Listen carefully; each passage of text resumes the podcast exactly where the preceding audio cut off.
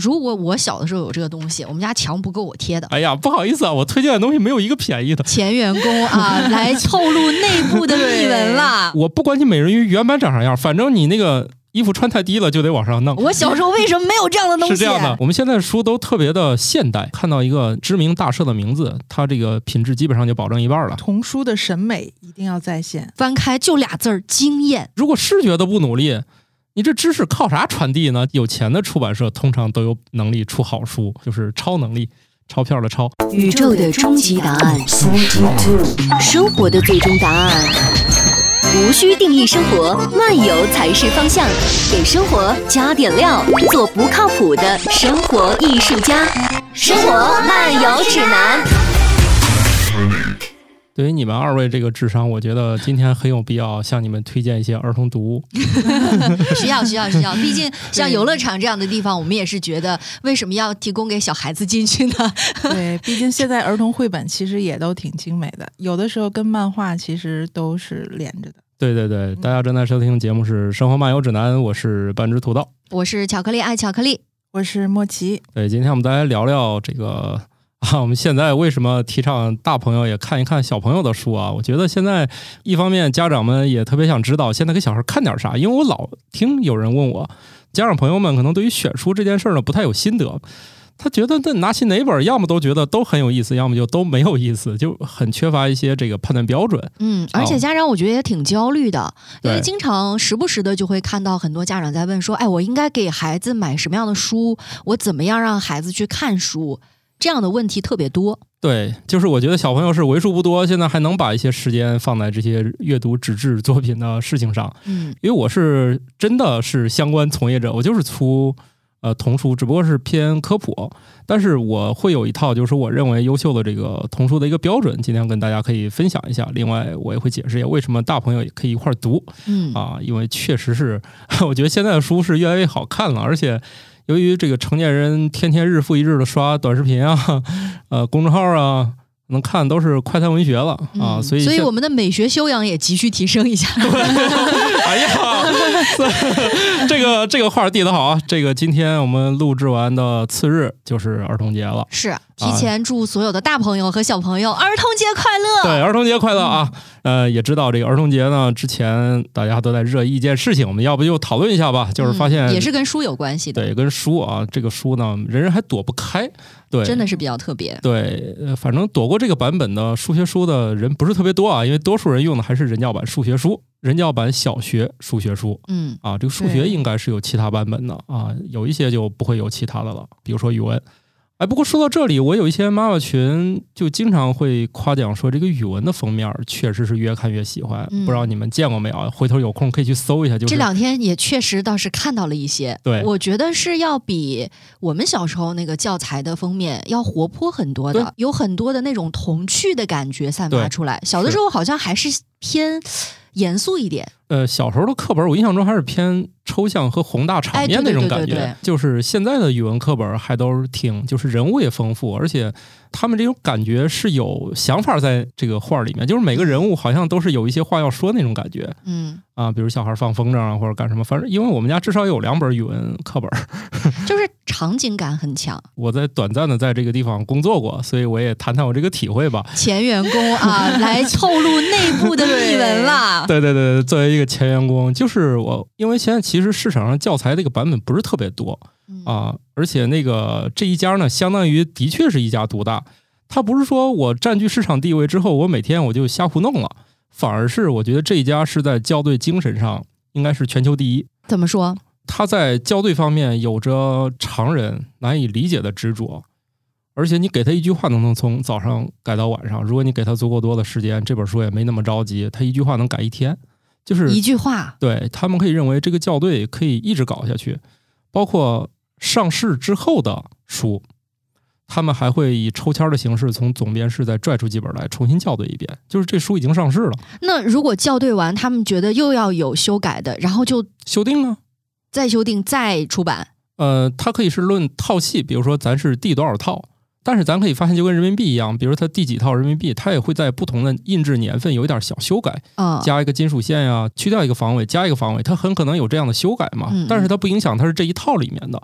所以这个课本里面发现错误，它其实也是会修订的，就是它每年在要修订就一套全部啊，不是不是，重新吗？它明年印的时候，咱把里面那些小错误就给它改掉就行改掉了，对，哦，因为你像之前。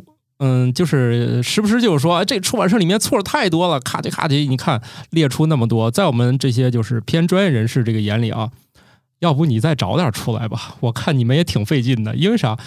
他那个由于他那个校对质量还是挺过硬的，就很难说从里面发现特别多的那个基本错误。嗯，然后你要以这种校对精神去看别家的，那估计你就崩溃了。就是也就是说，同样标准，你放他家是真不容易找出什么错儿出来，因为他一直是会比国家要求的差错率要高很多。就是他们是一个疯狂的校对出版社。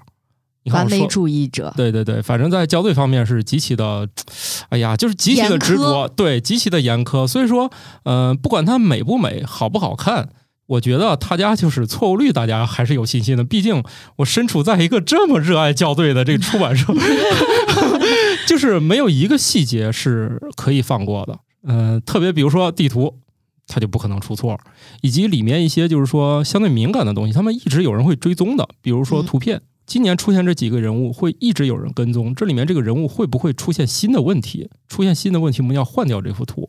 也就是说，它里面这些东西基本上都有人追踪。但是这一次应该说引发了挺大的这个舆论风潮的，对就是关于数学教材的插画。对，所以这件事儿呢，我也觉得莫名其妙。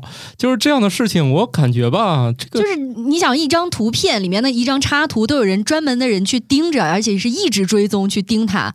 但是现在出了这么大的一个问题，就觉得会有点不可思议。跟你们说，大家讨论的那个焦点不就是小朋友身上那个衣服吗？我可以跟你这样说：你引进美人鱼，美人鱼那个胸前那个衣服比较低，都得往上画。我不管你美人鱼原版长啥样，反正你那个衣服穿太低了，就得往上弄。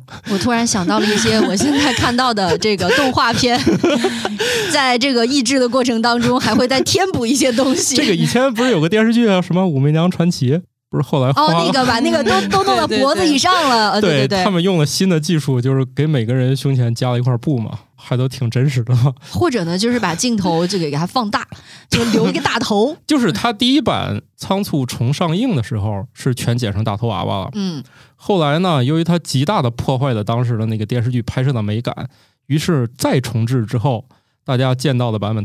他说之前那个构图其实还挺好的，你要全大头娃娃这电视剧我们也接受不了，所以他们后来动用了最新技术，给大家胸前贴块布，然后都不是大头娃娃哎，我印象中之前我看过一个电影叫《水形物语啊，》，里面的女主她中间有一段戏，走进去跟那个怪物共处一室的时候。我们当时在影院看到的版本是女主穿了一个小黑裙进去的，嗯，然后后来才知道那真的是后期 完全给她画上去的小黑裙。本来没穿衣服吗？对。哎呀，你看这个为了保护我们，这国家操多少心啊！呃，是这样的，就是我我在这声明，我不是为这个人教社洗地啊，就是他这件事儿肯定是错了，就是他这个一定中间是哪个地方做的不对，不能说我能猜出一个什么，就是我见到里面的流程都还挺严苛的，嗯，而且多小细节大家都反复开会了，所以我现在我大胆的猜测一下，我觉得唯一有可能出现的问题就是专家依赖了，也就是说我们定下来的调子是谁，由他来说，其他的人认为这是专家，因为人教社是一个充满专家的出版社，几乎每个人都是专家啊，可能除了我吧。我刚想说你就是你把你自己拎出来，好像突然对于前面的你的下的这个定义就提出了挑战，你知道吗？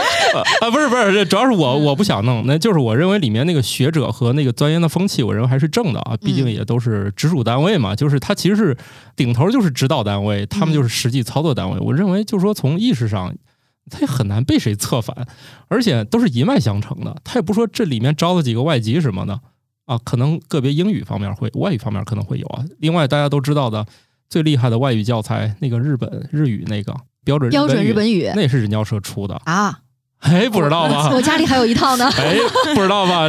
就是我人教社是有一本这个人尽皆知，虽然你可能没有用过啊，或者说你用过也没有发现是他家出的啊，不是为他洗地啊，就这事儿啊，确实就这样，所以我也匪夷所思，所以很有可能就是大家觉得，哎，这个画画的人叫来开会了，我们又觉得他特别厉害，那行，我们就形成了共识就觉得他产出的作品没什么问题。对，因为他就是专家依赖，我都找到你了，我又认为这事儿定下来就是你了，那你弄出来的东西，别人可能在插画方面也没他懂了。嗯就是说，他们可能把某一领域专家一找就找到头了，就其他人觉得这我还有啥意见可提的？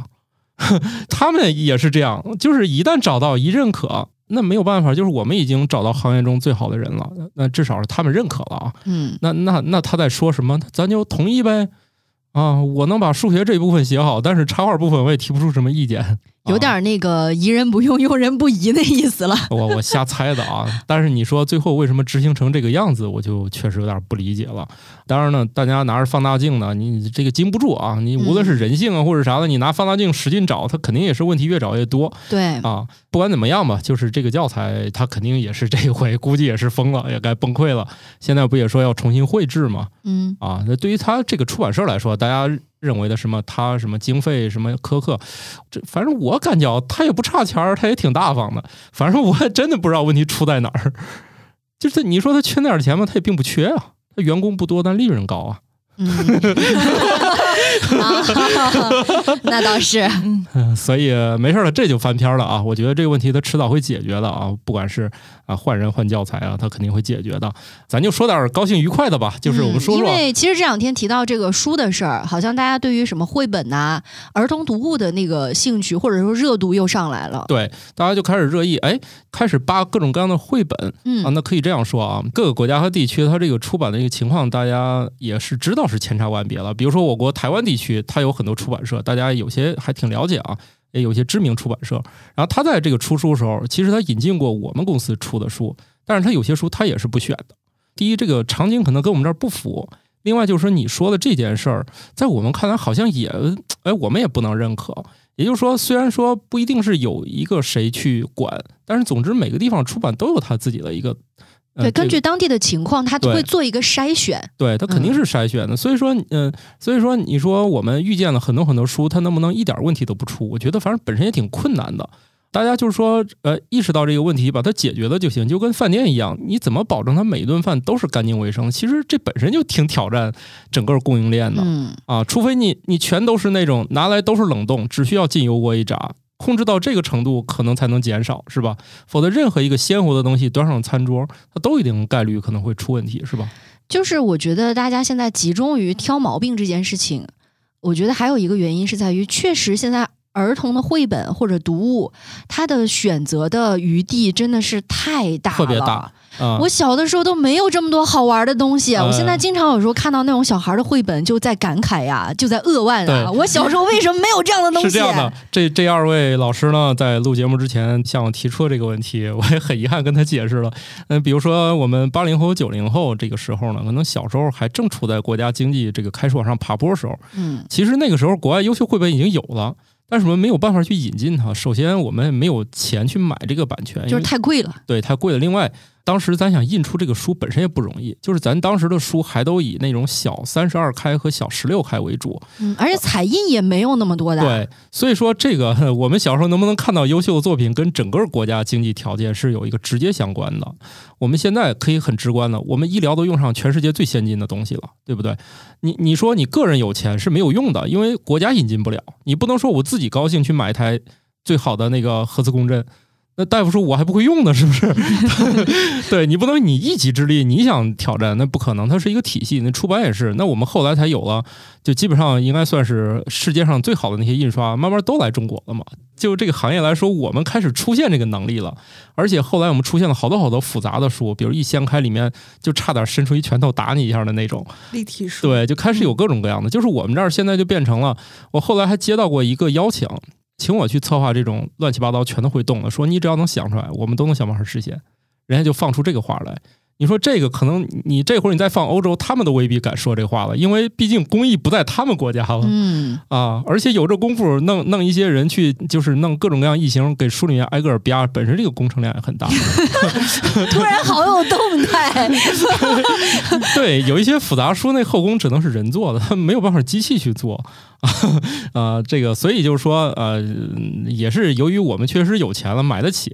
就是我作为一个从业者来说，我特别高兴的一件事儿，就是在于我们现在的书都特别的现代。很多出版社它的挑选眼光也逐渐变得现代。我们不再像小学的时候，要么这个作者离我们都尚有距离，比如《西游记》好几百年呢。啊，对，咱说个近的吧，也得《红楼梦》了吧？这近吗？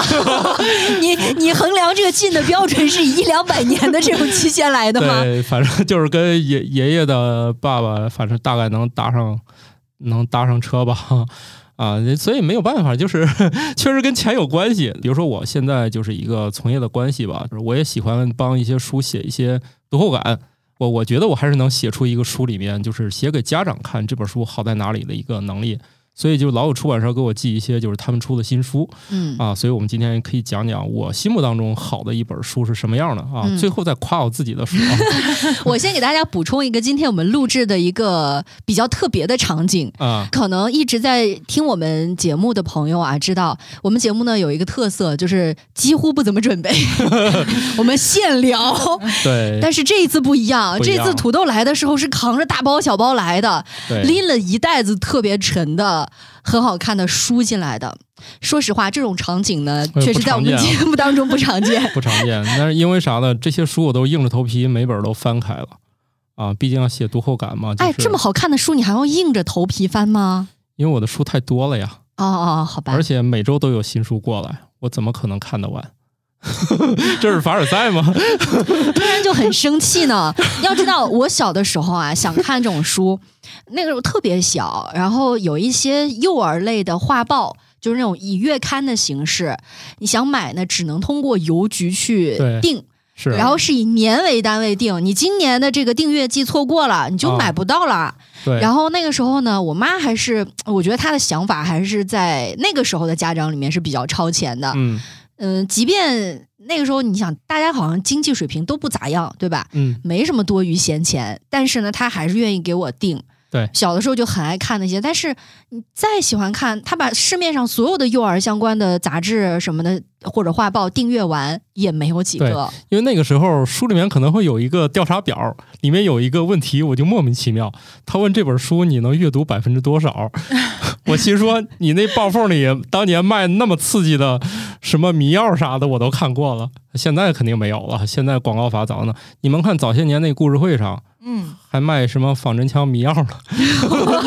你可刺激了，当时也没意识，可能觉得这玩意儿还能公开卖。你们找找以前那 我我印象当中那种书里面是那个后来甚至都有彩页广告了。对各种加盟广告，什么减肥药，这个神奇药水，那个什么神奇的致富方式，然后这机器那机器就可可厉害了。反正挺刺激的。然后当然了，我我小时候也没怎么读过故事会啊，我就是后来无意当中见人家，就是跟我提这事儿啊。那当时订过一些，比如什么少年科科学，后来上中学了就定那个环球科学。后来这些也也都认识了，是吧？他们这主编都跟我成合伙人了，啊，副主编啊，就是史军老师。你像后来我就觉得，哎，这挺有意思，我也进入这一行了。来吧，我们还是说说正经的。既然我们准备了这么多书，是吧？我我就怕这个一聊闲白儿，今天这个好不容易我们录一集这个实用的节目，又背来，对我们又背了这么多书过来，今天就白背了。对，好几啊公斤呢。对我跟大家就普及一个知识啊，大家可能会说，哎，这家出版社的不错，那家出版社的不错。这个经验在我们这个年龄啊，就是八零后可能还是适用的。就是那个时候出版社还都是自己出书，你挺厉害的，出版商跟你聊聊，来你出本书吧。出完书之后，我给你钱，然后咱上市就卖啊。可能过去是这么一个，那我说说的太简单啊，那不是这么容易啊。嗯，出书还是一个流程极其复杂，特别是以前也是很复杂的啊。你们有兴趣可以看一个电影《天才捕手》。哦，天才捕手讲的应该是国外那些，就是有一个天才级的作家，他写什么书我忘了啊，就是那个作者跟编辑之间的故事，看就知道，就是其实还挺难的。所以以前出版社都是自己策划选题，自己出这个书，但是后来咱这慢慢不就开放了嘛，然后其实让让整个这个出版更有活力的机构出现了，这些机构呢叫做出版机构。为啥叫出版机构呢？出版机构跟出版社有啥不一样？出版社肯定算出版机构，但是我们一般来说，出版机构通常意义上是指那些有出书策划能力，但他却没有出版权的公司。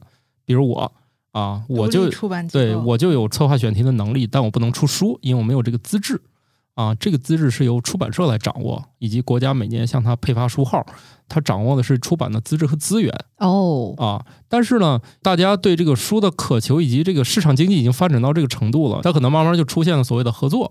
九零后小朋友慢慢见到的书，会发现，哎，很多书上，嗯，它会印着就是大家熟悉的角落，封面的正下方，嗯，然后翻到这个侧面，我们管这个叫书脊啊。书上你可以碰到的任何一个零件儿，我们都有一个专业术语称呼它啊。我们那个呃，书脊大家都能知道，书的这个侧面都会看到有出版社的名字对，啊。然后呢，大家过去是以出版社为这个判断一本好书的一个基本标准，通常会认为，哎，这个出版社的书出的通常都不错啊。比如大家都会认可这个广西师范大学出版社吧，嗯大家一看，哎，就这不错啊，我们都觉得这社出的还不错。我知道最知名的商务印书馆，商务印书馆它最知名的一本著作应该叫《新华字典》。对 人手一本，发行量应该最高了吧？对，《新华字典》最早是由人教社研发的，后来历史原因过继到了商务印书馆手里，哦，所以你看人教社哪儿哪儿都都有它啊啊，啊，一个看不见的手，包括那个三联是吧？嗯，对对对，大家都觉得哎，一看这个就立马就觉得哎，品质保证，品质保证对啊。但是后来大家会发现，哎，这些出版社怎么名字就越来越陌生了？我也不常见。在各个网店或者在一些这个呃渠道，大家会发现好像会用其他的名字来代替，好像会出现了新的这个呃旗舰店啊。我举几个例子吧，比如说我们这个手里我拿到这个就是呃，包括这个门萨的，你看它侧面，它会在某个不起眼的角落写上莫名其妙的俩字儿。啊，听见不要打我啊！这 我怕这书人找上门来。你看，他就在这个上侧这个地方写俩字儿叫“千寻”，嗯，你会觉得它既不是出版社的名字，它也不是这个书名儿。大家就突然冒出来这么两个字儿，哎，对你莫名其妙，你说这是个啥？然后呢，你再翻到背面，它还有一个叫雨辰文化，你们就会发现会有一些它在一些非法律规定的不可以，或者是就是说就是没说你不能写的地方，他们会标注一下，就说这是我宣传我自己品牌。所以现在书的话，除了出版社之外，第二个维度了解它就叫做品牌。策划公司的感觉，对策划公司的感觉。然后呢，呃，有一些呢，它属于这个出版社自己的系统，但是他为了能让自己这套书系更有名，他也会起一个，嗯比，如说我们刚才说的广西师大那个理想国，嗯，哎，哦，那个很有名的，对，所以他就会说，哎，那我们既然出版社内部有一个知名套系，那我们有可能也给他写一个。所以你看到这个。我们大家以后在这个看到书，特别是假如你有机会去实体书店转转的话 突然想到，就是这次那个呃流调的各种信息，大家发现了一个绝对安全的地方——书店、书店、图书馆。嗯图书馆，对，大家都不去 啊，所以这个大家可以看一看，了解从出版社之外，我们现在越来越多的叫做品牌了。比如说在儿童里面，我们会有一些比较有名的，比如我们合作这家就很有名，它叫新儿童，就是广西师范大学出版社，它可能会叫一个新儿童。可能想打，但是就是很多老社他自己打这些系列的时候，他又遮遮掩掩的，不知道反正不知道忙什么，他也不说整特别有名，然后他又想宣传一下，犹抱琵琶半遮面呐，这是。对他好像又觉得这事儿又重要，所以起个名字。但是你让他真宣传，又觉得好像也没啥意思，就宣传这事儿。嗯，所以你看，我们我们公司这几个大字写的还更明显一点，叫“少年轻科普丛书哎，不是说广告要放到最后的吗？怎么把我们的书提到最前面了？”。呃，没提我我们家那名字放到书里面了，所以啊，所以这倒不是一个品牌了。慢慢大家就是熟悉了之后，觉得这丛书能买，嗯所以你看，这又呃涉及到一个新的这个名词叫丛书啊。现在好多书也是这么出的，对对对，啊，特别是儿童就是这样。我们都知道，好像除了一些就是日系的绘本，我们会发现好像它是一本一本之间没什么关系，而且好多绘本之间确实没啥关联。可能有的作者这辈子就画着一个特别有名的，后来这个作者呢一辈子就画出一系列有名的。大家可能更多的说，哎，我们只要看是这个作者买的，它就变成了品质保障。嗯，书它就是有好几个你去了解它的维度。首先，知名出版社干的那种所谓的卖书号的事儿干的比较少。他就算跟你合作，他也会找一些实力比较强的合作，他不会说轻易把这个书号就不要了。就是原来的经典大社还都是爱惜羽毛的。嗯，对对对对，他很少出那种，就是从各个维度讲，这都是一本烂书。他有可能会出现这情况，但是就是极少嗯啊，咱都不能杜绝啊。最近不是也有说出现了一本说大家认为你作为这个专业领域，为什么翻译这个书里面全是错误啊？最近也有出现这样的事儿啊，嗯，就不多。首先，你如果看到一个知名大社的名字，它这个品质基本上就保证一半了啊。如果你再看到上面有一些知名品牌加持，基本上这套书是可以买了，闭着眼儿就可以买。因为啥因为这这两种组合不常见。哎，我为啥说不常见？像理想国和广义师大出版社这两个品牌组合到一起不常见啊。一般来说都是品牌强的，它就不需要那么强的社了。嗯，就是反而是强社，它可能里面会有一些条条框框，他觉得突破不了，他反而觉得合作起来不痛快。所以大家可能会越来越多的意识到，哎，这些品牌可能更厉害啊！你会发现，这个品牌出的那个书底下写的出版社名字五花八门的，他就是觉得这个跟谁合作合适就行，或者说他跟这出版社签个年框，我出几本；跟那个签个年框，出几本。甚至还有一些品牌自己都有发行渠道了，包括自己认为我开这个天猫店或者我自己能发行，嗯那他可能就合作的更深入，那他对出版社的依赖就越少。然后另外就是说，如果你在绘本里面发现，比如说你所知道的知名作者，基本上你就沿着这个套系一直买就不错。可以一开始呢，就是按照我说的这几个维度啊，大社哈、知名品牌，但是知名品牌大家可能一头雾水，哪些对呀，是哪些是这个很重要啊？对，哪些是这个就很有意思了。我我来说一个笼统的判断标准，你见的次数越多，它就越厉害，因为出版是一个就是利润不是很高的。大家可能说了，现在书这么贵，但是我可以负责任的说，我们的书时隔一年在下印厂的时候，都在激烈的挣扎，说要不要调一下价，再不调我们就亏到裤衩都不剩。对，因为就没有办法，就是大家一方面觉得这这书已经很贵了，然后对我，我印象当中啊，前几年可能随便你抓过来一本书，三十多、四十多，你都觉得价儿高了。对但是现在呢，你再去书店随便抓来一本书，就其实挺薄的，对，它的价格都能到这个区间。你随便可能印刷质量更高的就是四五十、五六十，都是非常正常的价格。呃，那你需要刷新一下了。现在一本纯字儿书，只要加个硬壳儿，就不会低于五十八了 啊。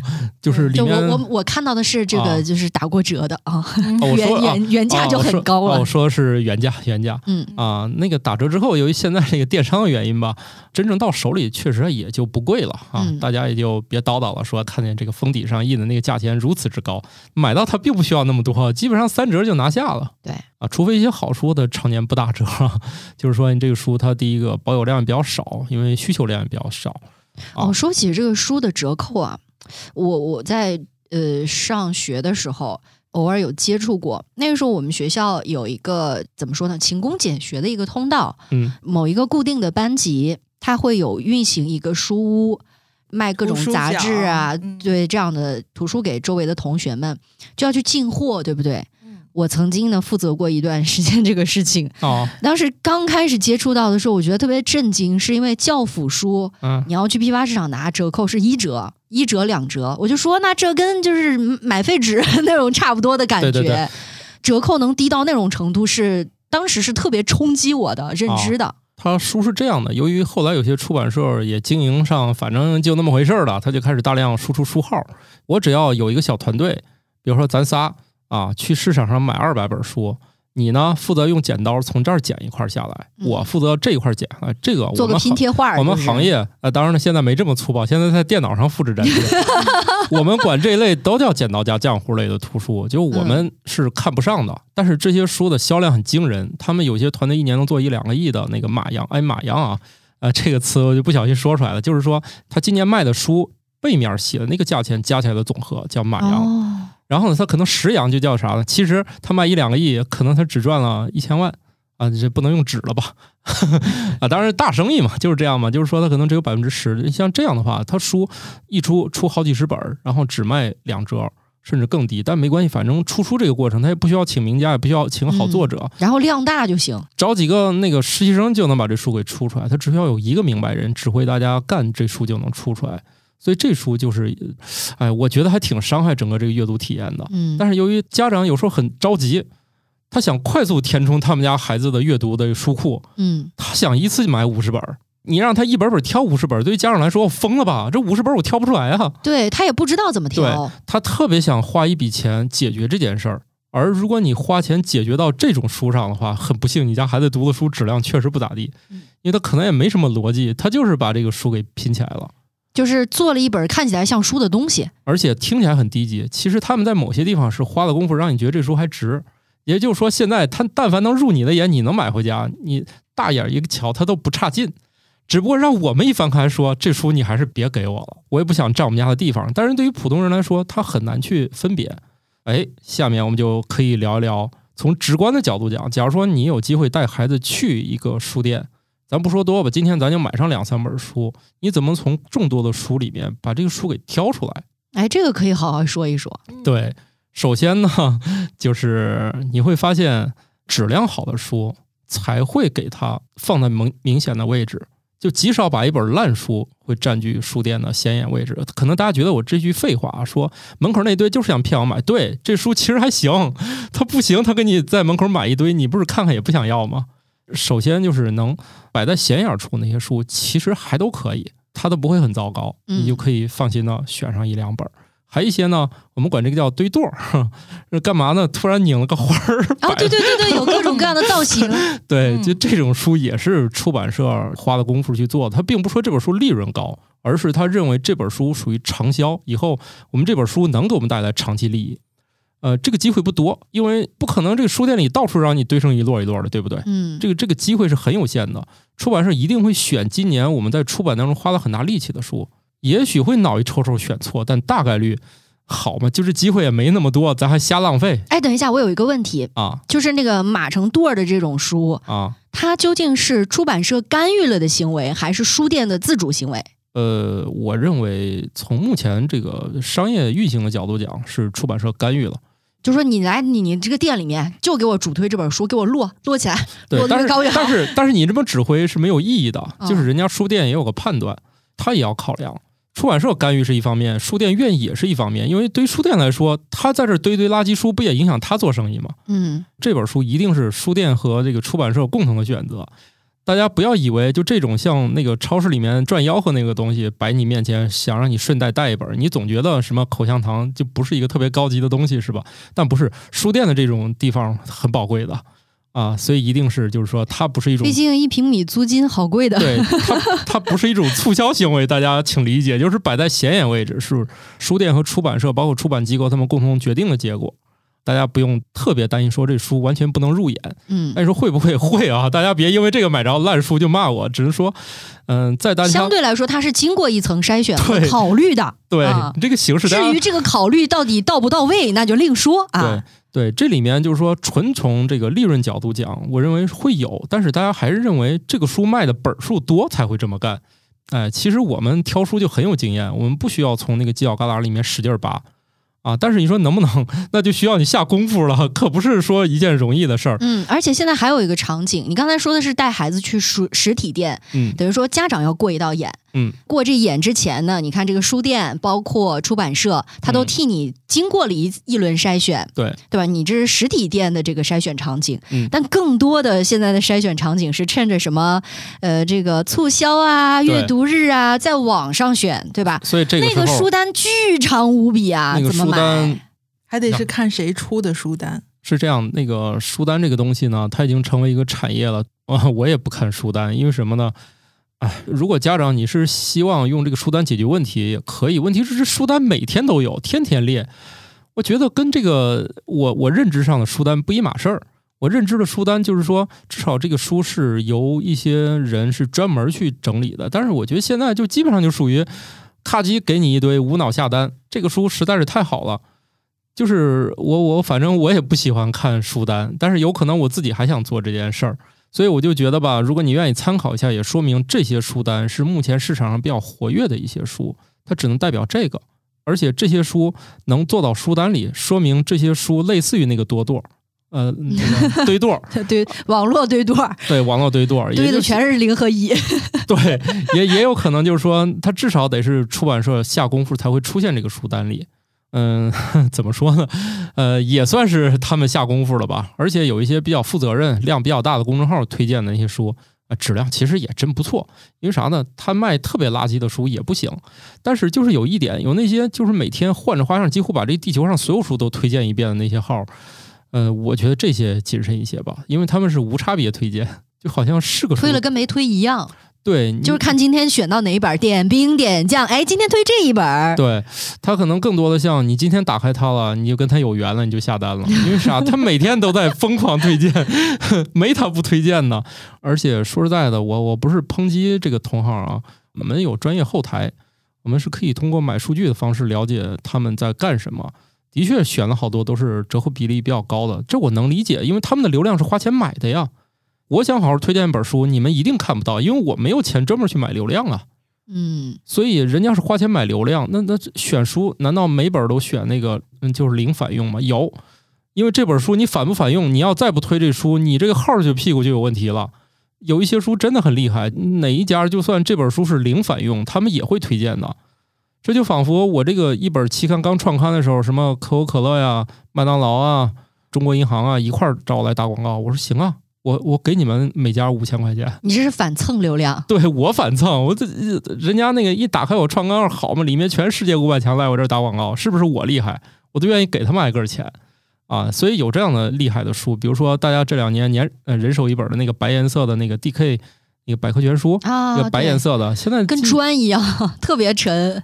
不小心它就是成爆款了。有书本身质量呢这个好，呃，另外也是这个时事就造就了它，因为博物学这个哎突然热的时候，这么一本大而全，而且这本书家长买一本回去，小孩一直能看下去。嗯，真的是各方面它也很值啊，而且那个价钱从当时上市那个得二百六七吧，后来能稳住二百，现在一百多就能买了。当然，如果你很有可能你买到盗版，这个没有办法，这现在好多地儿它就是正版盗版的混着发。这个如果说你见到某些店铺经营时间也不是很长，价格又格外的低，那这个事儿本身就很可疑了啊！因为我说那个一百多能买下来，是这家长凑集了各种什么优惠券方案，满减。对，可不是说你一打开直接下单就能弄，这是花了功夫实现一百多的，跟那种就是他明面上就卖你就是一百出头的，那就完全不是一个概念了。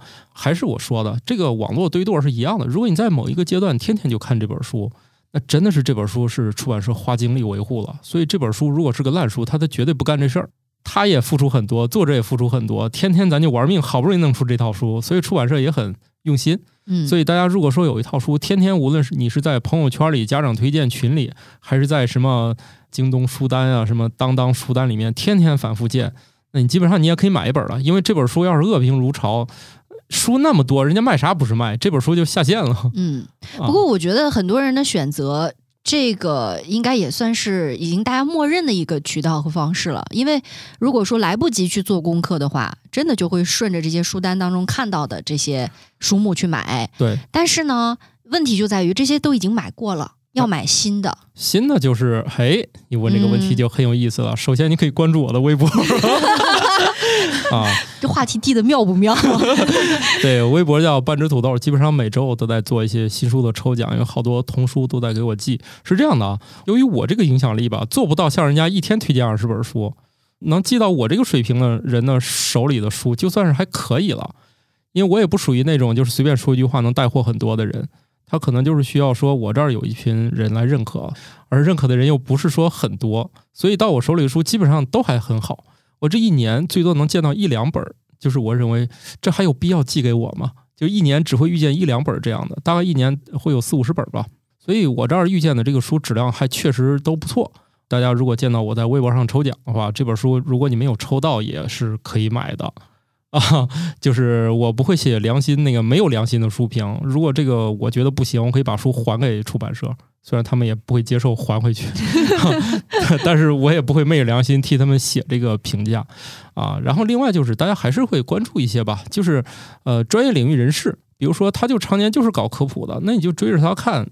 他的那个偶尔的一个推荐确实值得买，但是就有一个问题，他推荐都是单本儿，你拿这个，你有时候你拿他这去凑单儿，发现就这本书，他就不参与满，不参与活动，对对这个很绝望。我们推荐了好多书，我有时候打开想买几本儿，发现也有这个问题。为啥我推荐的书都不在那个，就是什么三百减一百五再打个几折，是它老不在那个里面，所以就没有办法。你看我们家自己的书，像这个少年轻科普系列，它常年就很贵，我自己我也没遇见过打折。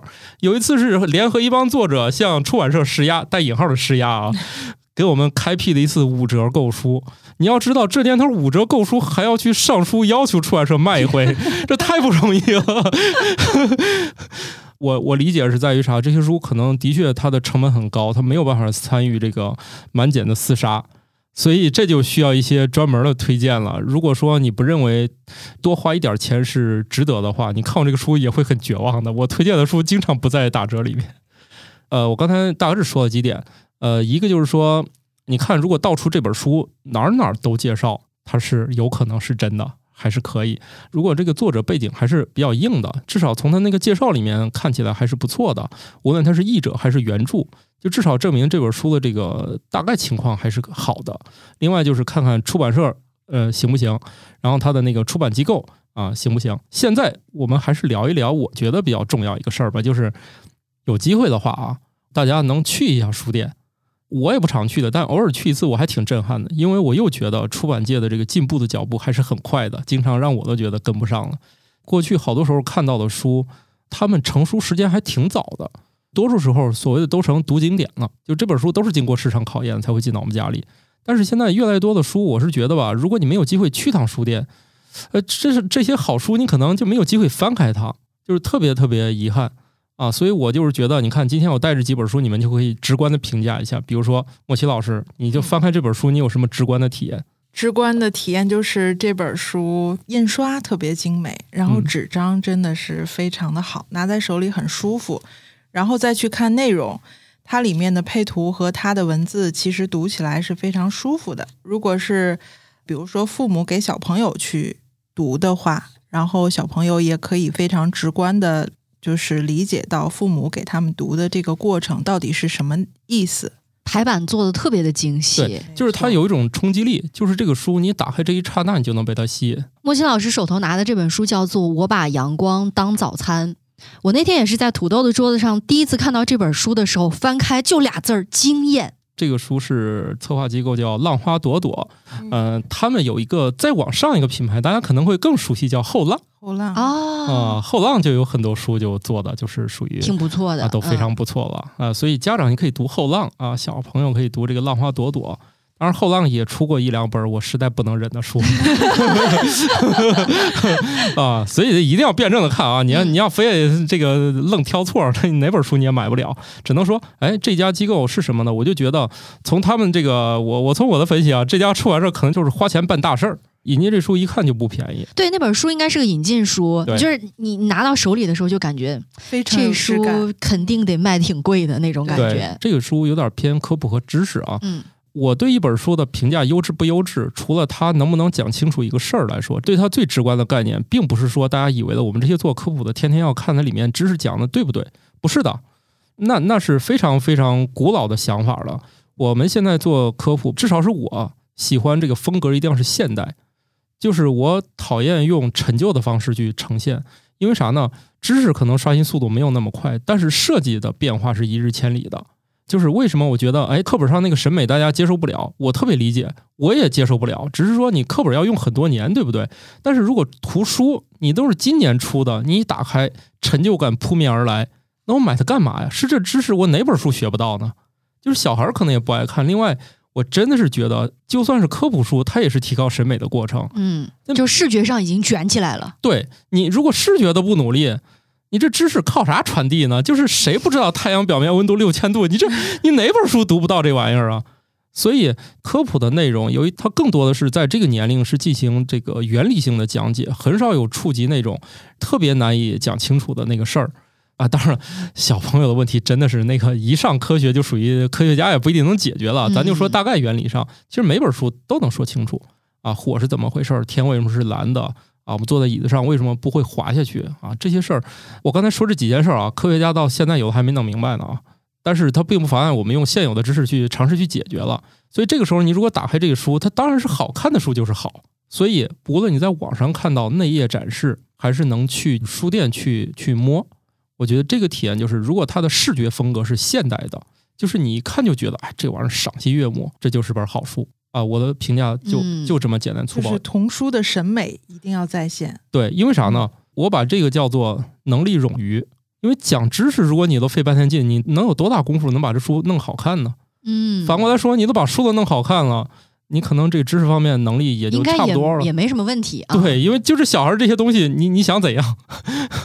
对吧？他能讲的事儿其实又不复杂，也不是说换谁都说不清楚。其实这个父母读过一遍这书，他们也能明白，也能用简短的语言跟小孩说清楚。嗯，这个视觉方面我是特别特别的在意，我就是喜欢现代的东西。哎，说起来视觉啊，我印象中在土豆家看到过一个给低龄小朋友看的绘本，就全是大片的色块，那个叫什么来着？那个叫噗噗噗是吧？啊，对对对，打开它全是那种大块的颜色的色块。和有一些小的图案，然后每一页可能只有一个字儿，就是那种语气词儿，什么蹦吧啪之类的东西。其实你不知道它是什么东西，看完以后。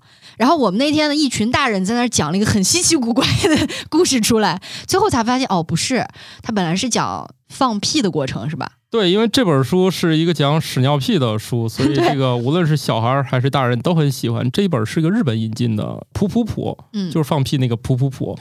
嗯，小朋友这个世界当中是非常非常喜爱的。这个书属于我们家小朋友，就是在我们理解，就是这种东西他可能早就不想看了。结果是他最后一本不要了，大色块字儿大，都谈不上行气，因为它没有行，一页就一行，也没有故事，也没有故事。就是你拿到这本书，你要不看封面那仨字儿，你可以讲出无数个版本出来。对，所以我就觉得那个日系的绘本，他们也没有给你提出什么人生哲理，嗯，也没有教你怎么做人，他就能把这个场景给你坐这儿，你们可以天天讲。我觉得这就是好书。哎，我我也不能理解这个脑洞怎么来的。我们这儿其实也有一些这种绘本的评比。但是我就是觉得有好多绘本里面承载东西太多，就是想说的太多了。对，你看那些获奖的专门评评绘本的基金会啊，他们评出的绘本无一例外都是宏大叙事，要么就是家国天下。当然你说好不好也行啊，你毕竟小朋友就是需要了解一些啊，咱就咱不评价这个人家的评价体系。嗯。毕竟那个绘本，我认为它评出来的也都是优秀的。但是我觉得从小孩子的角度来讲，可能就真的是那个歌词简单点，说话的方式简单点，可能就最好了。对，那流行的口水歌不都是旋律简单，歌词朗朗上口，是吧？你你非得要求大家都都铁律，这是万金油。对，然后你说那古典音乐，你说好不好？反正几个人坐着，呃，装的有时候都快装不下去了。哎，不过说起来，日系的那个绘本。莫西老师之前还跟我们分享过一个自己看到的小故事。之前宫西达也他有一家绘本的出版，叫普普兰。哦，哦，这个很有名。普普兰的几乎所有的绘本都很好。我我你看，我都是这么无情的赞扬我的这个，毕竟也算不上精品了，差太远了啊。然后他们来这边做了一个绘本展。当时我们以为说低幼的小朋友嘛，然后可能他们就是自己都已经看过绘本了，他们怎么还会过来看展？人可能就是没有太高的预期，没想到就是现场特别的火爆。我们不仅加了票，而且又加了好几场的工作坊，维持一个月的展，基本上是每天都有很多的人。啥时候的事儿啊？啊，去年的时候，预计我们可能也就几百人。嗯，然后是几千人，哇，还卖票了是吗？啊，对，还卖票，但是非常的便宜。哦，这这跟便宜我觉得关系不是很大。像这种一般贵也贵不到哪儿去。是是是，然后里面很多展出的内容都是小朋友们自己去做的，比如说拿轻粘土啊、呃水粉蜡笔去画的一些东西，然后他们做的一些小雕塑之类的。嗯，然后小朋友们真的对这个内容特别感兴趣。里面还有一些工作坊，老师然后带着大家去还原这个故事，去做一些小游戏，那就觉得非常的生动。虽然是一只小恐龙，那个恐龙其实长得不是传统意义上很好看的那种恐龙，对对，就有点有点呆，呆呆的。对，小朋友就是喜欢呢。而且他的他的那个眼睛是那种反派的眼睛，不是我们通常看到的什么圆溜溜的、这个圆滚滚的那种很可爱很萌的形象，而是那种吊梢眼，没错，吊起来，然后有点像邪恶反派的感觉。但就是小朋友就很喜欢。你们就提到了，就是我为什么让大家想去书店，因为啥呢？你加上你给小朋友买的时候，你在网上你的评价标准是书单。还有它促不促销，以及有没有人推荐？嗯，可是你问过孩子吗？啊，对孩子喜欢什么，这个才是最重要的。然后你说家长在这个时候是引导，没错。但是你说这个时候的童书，嗯，又能给小孩能霍霍成啥样呢？所以我在这里也特别建议大家，就是有时间的时候可以去一下。每年夏天，其实像北京啊、天津或者是各大城市都会有那种图书市集。很多出版社，然后独立出品，还有包括一些策划人以及外国的一些出版机构，他们会带着作品来，让小朋友和家长一块儿去看，就现场去选、去玩儿。对，没错，现场去选一选。如果小朋友喜欢，你不喜欢的话，你也可以控制一下自己，因为你不要老强加给孩子啊。以前我们是有一个定律嘛，这家里要有八十本书，对于孩子来说的，就是未来的这个语言和数学能力。可能都会有所加强，不是说小朋友世界全是文学书。你像我们小时候觉得好像文学书就是比较一个主要品类啊，什么《西游记》对，啊，就是那种经典文库什么的那种对对对对感觉。啊，现在是吧？反正也都有钱了，大家选择的面儿比较多，而且现在童书的品类很多啊。呃，像这两年最火的上升比较快的，像我们这个科普品类，再低幼就是那个绘本嘛。但是就是文学类一直还都是占据比较重要的这个地位嗯，啊，因为小朋友还是喜欢故事嘛。呃，人类都喜欢故事，所以故事书也是。如果你你们家孩子说班里同学都要读什么，他想要一本，你最好也满足他。像前几年的《哈利波特》，对对，有时候就是这个东西，它是社交硬通货呀。对社交，如果全班小朋友都有，他没有，那个我觉得这个不是很合适啊。也不是说这本书就一定，这本书很有可能家长你就不喜欢。以前我也买过，是是是叫啥？买一整套，我一页都没看，因为那是小孩嘛，我只是想买来翻一眼。我后来就把这一整套书，大概二三十本吧，送给一个小孩的时候，那小孩就高兴坏了，因为啥？因为他家并不缺钱呀，他家可有钱了。问题是他妈就老不想给他买这个，嗯，他妈觉得行吧，既然不要钱，那给我吧。然后小孩高兴的不行，从此以后这个叔叔列入我们家不受欢迎的名单，这孩子他妈再也不让你见孩子了。这个这个孩子不知道啊，还是他妈同意让我寄给他了。毕竟我也不知道他家住哪儿啊。最后还是家长觉得这个便宜不占白不占，来吧。啊，他不是不是这样啊，我的一个重要朋友啊，所以很有意思啊。家长有时候你的这个想法也不要强来啊，你们家小朋友特别想看，你就给他来嘛，是不是？哎，就有机会的话，我觉得可以带小朋友去。如果说你们不想去那个正经那个就是书店，其实现在我觉得书店都很轻松啊，又是咖啡，啥叫不正经的书店？就是我觉得现在有一些新的我很喜欢的，但是可能传统意义上觉得这不是个书店，可能家长就忽略了。比如说像现在什么西西弗嗯，啊，嗯，是是延吉佑吧，也也算书店，它本来名字就叫书店嘛，对呀但是你会发现，你包括那个呃呃南京那个叫什么呀？哎，不是南京，就是苏州苏州的那个哎叫就是哦，鸟屋吗？啊成品成品，啊成品对。咱这慢慢应该都在成品化吧，都在里面什么一会儿又卖吃的，对对一会儿卖咖啡什么的。它也是一个大家可能曾经忽略的一个娱乐场所，就它里面不会要求你大家不说话，它没有什么严肃的气氛，大家都在里面聊天儿，跟逛街是一样的。生活方式店，对，大家不要以为叫书店俩字儿你就不往里进了，其实挺有意思的。里面你要给小孩往里一扔，他自己就知道去哪儿了。他就算他第一次来，他也能闻着那个味儿。就是遛娃的好去处这。是夏啊天遛娃乘凉的好去处，而且你也不用干啥，小孩往那儿一扔。你想，小孩又不像大人，坐地上坐一会儿难受，小孩能坐一天。你这一天，你刷手机不是挺好的吗？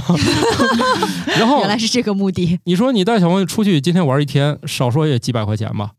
然后你把它往这里一扔，这一天过去了，你最后给他买两本书，也就一百块钱吧，二百了不起了。嗯，这这是干啥不行？是不是？你还收获了知识，对，一方面是这个很重要，你对知道吗，一？方面是知识吧，另外你看你手里那本书，它就不一定是叫知识了，我觉得也算是一个很好的品类。对，就是我们刚才推荐过的那个浪花朵朵出的书。对但是它跟我们刚才提到那个我把阳光当早餐就完全两个不同的两风格，个不一。样，那个是知识，这个就不一样了。这本书叫《这样说话，同学都爱跟你玩儿这应该是一个法国，是是个》，对，是一个法国的作者叫弗朗索瓦斯·布歇呃画的。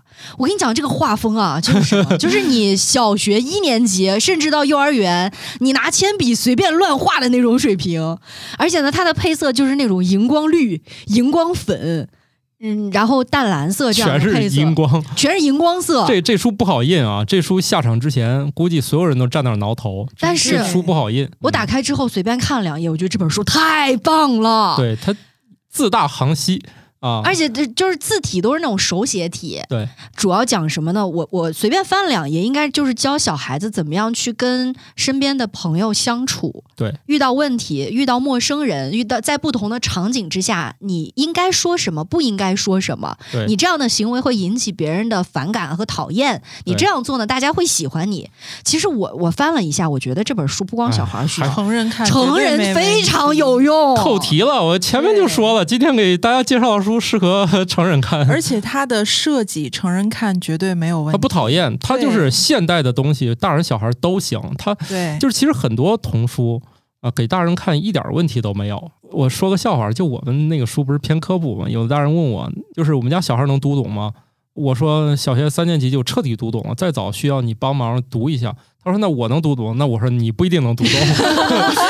毕竟大家的知识巅峰期都已经过去了。你离你的这个高三都已经这这过去那么远了，你还想啥呢？啊，这是开玩笑啊，就是说，其实有好多时候，你你再去跟小孩一块读一读，你会发现周围有很多想不明白的事儿，你也重新获得了一遍知识。我们这些少儿科普里面其实还经常写，就是你生活当中分辨不了的啊，一些好像你很熟悉又有点概念弄不清的，嗯很有可能在我们童书里都能找到。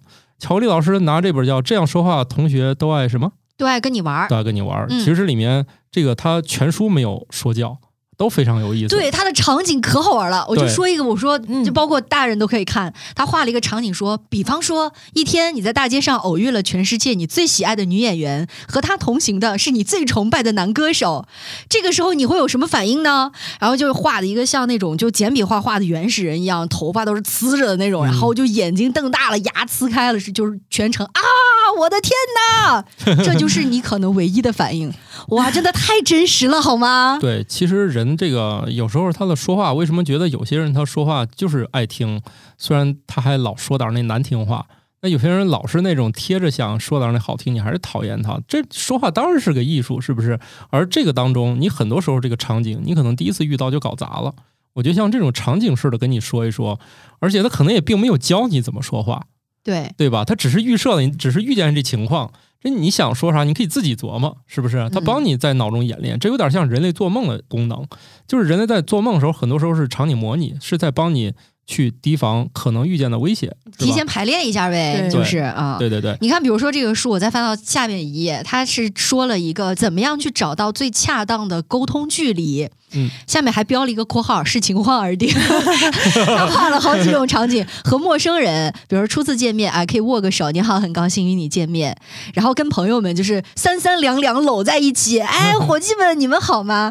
然后下面是，如果你没刷牙，和所有的人都是要隔开好长的箭头，然后中间是那个口臭的那个气团，他周围的朋友都在内心想说，过生日的时候一定要送给他牙膏和牙刷，就是这种可好玩了，我觉得。对，他最有意思的是有一个栏写的是和把你当白痴的人，他还画了一个巨长的箭头。这个情景的这个左侧的箭头呢是你自己，然后呢另外一个箭头没有没有到底的，嗯，他写了一个说翻下一页，然后要到下一页你才能看到这个距离，就这么长啊。啊。所以呢，就就可好玩了就反正就是好玩啊。嗯这个，然后另外就是，如果你想让你们家孩子尽早能在智商方面对他有所了解的话，其实我推荐这个书，就是那个这个叫雨辰文化，大家可能见过它的上一级品牌叫雨田文化。雨田文化也曾经出过很多很厉害的书啊，大家可能知道有本叫《天蓝色的彼岸》，嗯这是他们家用一本书购买书版权的费用，成为了这个今后多少年国际书展上的大客户。这就算有钱嘛，有钱的出版社通常都有能力出好书，嗯因为他能就是用钱砸嘛，就是超能力，钞票的钞。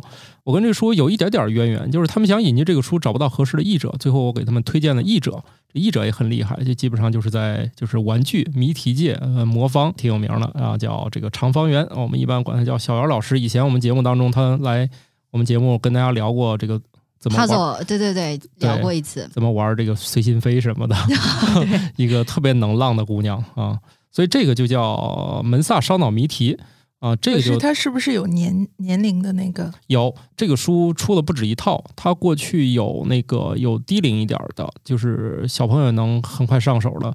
然后我推荐的这个叫门萨烧脑谜题，这个啊，谨慎一点啊，这一套四本儿，这个你如果上来就这个，你可能就觉得这个自己的智商 完，毕竟门萨人家本来就是高智商的这个嗯团体啊，你你非要直接直奔这个最难的，他之前也有，大家就找这个雨田文化，呃，千寻的，就是千与千寻那个千寻，对，然后 对对，好的，然后就搜那个门萨，因为门萨现在也不止他家出，但是他家出的最多啊，嗯而且这个译者嘛，我是觉得有保证。长方圆译啊，你只要找到这个长就是平常的长，方圆就是那个方圆，方圆所以几百里。土豆老师有做这上面的那个测试吗？我一道都不会做，但是这不妨碍说，我推荐了一些妈妈，她们整天很爱做，她们变成了全家的一个周末活动，就是全家一块儿做这个题啊啊！就小的时候做题没做够，长大了啊还带着孩子一起做吗？我天这些题很有意思啊，它不是那种它哎它，我我刚才其实随便翻了一下。就是我没仔细看内容啊，我感觉像是有的像是那种行册里面的那个，有些是行册，所以啊你以后打算行册的话，如果你把这些书都攻下来，行册里那种莫名其妙的逻辑题小意，思啦，就是、呃，啊绝对是小意思的，因为这基本上这书里面。就是有一个人，他本身就是谜题圈的，他做起来都得想一想。你想想，专业的人士看起来这题还得琢磨一下的，这肯定是有难度的啊，不是两下就能做出来的。当然，他们有低龄一点的，就是也是这个门萨，但是译者都是这个长方圆，大家可以找这个译者译过的这个门萨的书。嗯、安利小袁老师翻译的，小袁老师翻译的啊。由于这家出版社我跟他关系也特别好啊啊，所以这个他们家的书我都还挺喜欢的。这个当然是出于这个人情的推荐和书质量。的双重推荐啊，他们家还有这种就比较典型的，典型就是知识类的书，可能有点像百科吧，就叫儿童大学。我觉得这也挺有意思，就是现在讲述知识嘛，就是讲究这个换个花样讲嘛啊。同样的，我跟你说太阳，我先不说太阳，给你绕一圈，把这个事情先变有趣，然后再勾起你的兴趣，再给你解释啊。现在这个书就不错，因为它这个一套三本，我觉得这个方方面面的事儿也很多。就是它属于刷新了一遍讲述方法的知识，他先提出有趣的问题，再去通过这个问题去满足你的知识。嗯，因为啥呢？我觉得现在好奇心是最可贵的东西，因为大家也不好奇了，因为所有事儿感觉它背后不是 LED 屏就是一个算法，手指划一划就可以出来的东西。对，就是明明是黑科技，但是大家习以为常了。对这个书的其实封面我觉得也挺好看的，特别像那种古早的对博物笔记的封面。对，就就就很有意思。感觉这个好像是德国的，就是大家也不要都只看英语世界的东西，大家去看一些呃那个法国的、德国的、荷兰的。多去遇见一些这种就是非英语国家的这种科普读物，还有一些绘本什么的，很可能会有些惊喜。毕竟他们好像思考方式也不太正常，是吧？对，你看你手里那本法国人画那个，对对，真的很神奇。这本书脑洞也不是很正常。哎，我特别想，哎，能不能借我看两天啊？可以，可以，可以。就是我这儿的书，乔老师一般都是特别有兴趣，每本书都要拿回去看一看。嗯，这个好像还保持了一颗童心啊。然后我我我就像是小时候太缺了，你知道吗？现在有一种补偿的心理。哎，最后呢，就是说把倒数第二个留给我自己了啊！少年轻科普这几个字，大家肯定知道他写啊，大家可以找找。这就我们出的书，因为这里面的文章我都很熟悉。过往的节目当中，其实也有跟大家推过。对你比如说，你们家小朋友这会儿该读《西游记》了，那我们这个书呢也蹭了个热度。哎，这还热吗？蹭了个凉度。夏天凉。但是对于小朋友来说，《西游记》可能是一个全新的，比如像我们家一年级这个，他就没有听说过《西游记》这本书。不对，《西游记》是常看常新的。对啊，然后我们这个就有《西游记》里的博物学，大家也是我嗯用一些新的科技去跟你说《西游记》里哪些场景呢？要么它是一个什么样的自然现象，要么就是过去《西游记》里说能干，现实说不能干。但是到现代，我们说现在这事儿能干的一些黑科技，比如说这个什么基因技术啊，什么怎么去登月呀、啊，对不对？很直接的吧？大家说那个天灯啊什么的，我们都跟你说这自然现象啊什么的，大家可以去了解。家长可以用另外一个侧面跟他在啊、呃，就是算是古典神话和现代的这个科技里面找一个嗯啊可以聊的点。需要说一下，这个《少年轻科普》呢是一个系列丛书。我们刚才提到的只是丛书当中我们最近出的一本。对，嗯，这个现在应该有十五本了，所以我们也是在符合这个市场规律，出一本肯定是不行。所以我们这个书可以满足家长朋友一次买十五本的愿望。而且这组合方案给你准备好了。对，你觉得哪里不对，你还能跟我交流一下，是吧？觉得我画的不好啊，可以骂我。但是我认为啊，我们这个书里，我特别值得夸奖的就是这个画画，画对这个插画都很好看啊。这个眼神虽然也有些是奇奇怪怪，但不是那种奇怪。咱要奇怪是不是？重点是西游里面讲的都是妖精的事儿，你妖精你你长得有正常的吗？我就想问问。嗯、对对对，反正也不太正常啊。总之，我们这个画风啊。呃，你打开，你虽然会觉得这个书反正也不算便宜吧，但是我你看我跟我史军老师，我们干这个事儿也没咋干过什么便宜的事儿，就沾上我俩也也没有特别便宜的。但是我们俩熟悉的朋友都知道，我们俩就喜欢干一件，就是说啊、经得起大家这个指指点点评价都行，都欢迎。我们哎，就愿意说我们不想干那个剪刀加浆糊的那个。你像我们这个出版效率被同行，包括我们的投资人整天嘲笑，你们一年就出四本书，忙啥呢？人家这一年四十本都出完了，我们这一年就这几本书。我们卷内容呢，啊，确实是啊，这个反正花不少功夫啊。呃，如果这个日常可以有一些免费的版本可以看啊，就我们公众号“玉米实验室”啊，每天就可以看一看啊。然后最后一个啊，我想把这个机会留给一个我我觉得呃大家快要遗忘的一个形式——报纸啊，这个我特别想推荐一下。时代的眼泪的东西呢？对，哎呀，不好意思啊，我推荐的东西没有一个便宜的。这个报纸一份五十元，几张？没几张。呃，就可能还没有平常的那个，就是以前咱们买晨报啊什么那一沓厚呢。嗨，那个你一天都看不完，这个一会儿就看完了。一会儿看完五十，就是这个，我认为它达标了，而且我是觉得吧，就我弄不出来，就是我敬佩这些同行搞出了我目前没有能力搞出来的事情。叫啥吧？这个这个报纸叫许许多多，这个是什么呢？栩栩如生那个栩栩哦啊，多多就是多少那个多多多，栩栩多多。嗯，它这个背景呢，呃，是从国外引进的《纽约时报》的儿童版。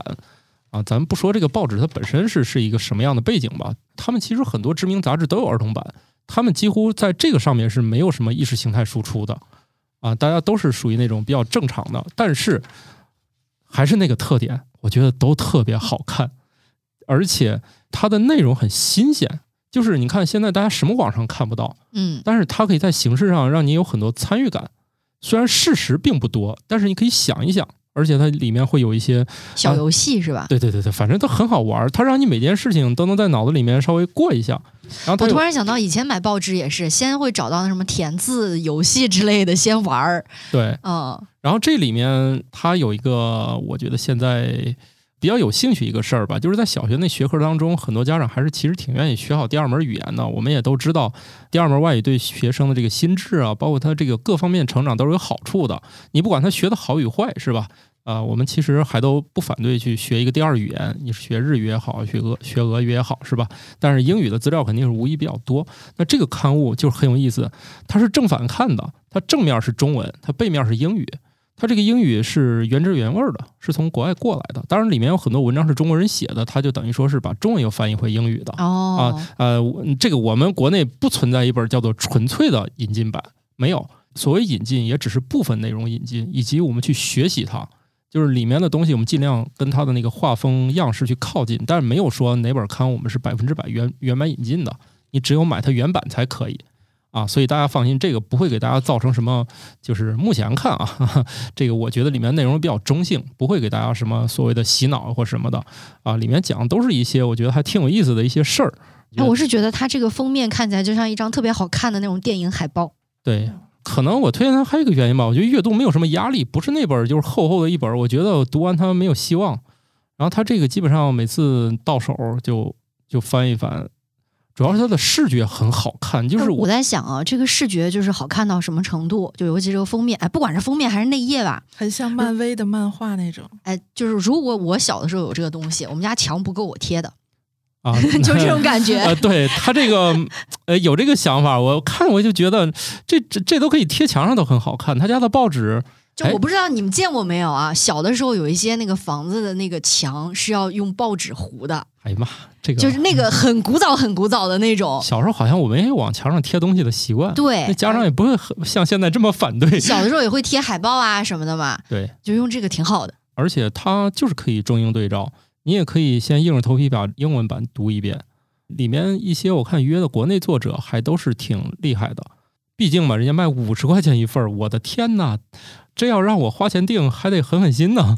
但是我觉得他这个标题上面有一句话啊，让我看了特别不开心。嗯，他说：“编辑提醒，儿童读物，成人止步。” 这个就是那个效果，就是我越不让你看，你可能我就越想看。对，就跟以前那杂志什么少女杂志《少男末入》什么的。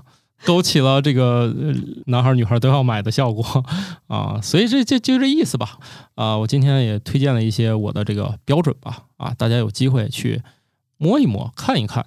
呃，顺便我再说一下，虽然说马上就过儿童节，但实际上咱们标准是十八岁以下。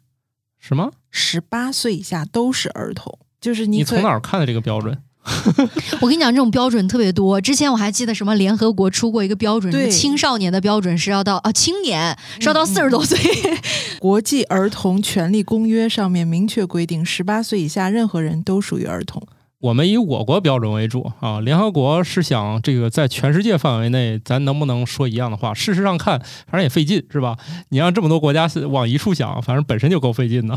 保持童心，我们都能过六一对我一。我我们努力一下，就是按照我们来啊，六十岁也行啊，毕竟都是谁都不能阻挡我过儿童节。老小孩嘛，是吧？等我们岁数大了，又回到老小孩的状态了，不重要。我们想过儿童节就过儿童节啊！现既然精神生活已经如此丰富了，就应该出门报复性消费一下了。所以这次推荐的一些儿童读物以及嗯选择儿童读物的方法，就是我们生活漫游指南送给大家的儿童节礼物，啊，是的，对而且我们推荐的大朋友小朋友都可以看，绝对啊好看，大人读了能多明白点事儿啊，小孩读了，能够多开心。哎，这个话接的好啊。好，那我们这期就这样，祝大家这个儿童节都快乐吧，保持童心。拜拜。拜拜感谢各位听友收听《生活漫游指南》，我们有一个公众号《生活漫游指南》，欢迎订阅。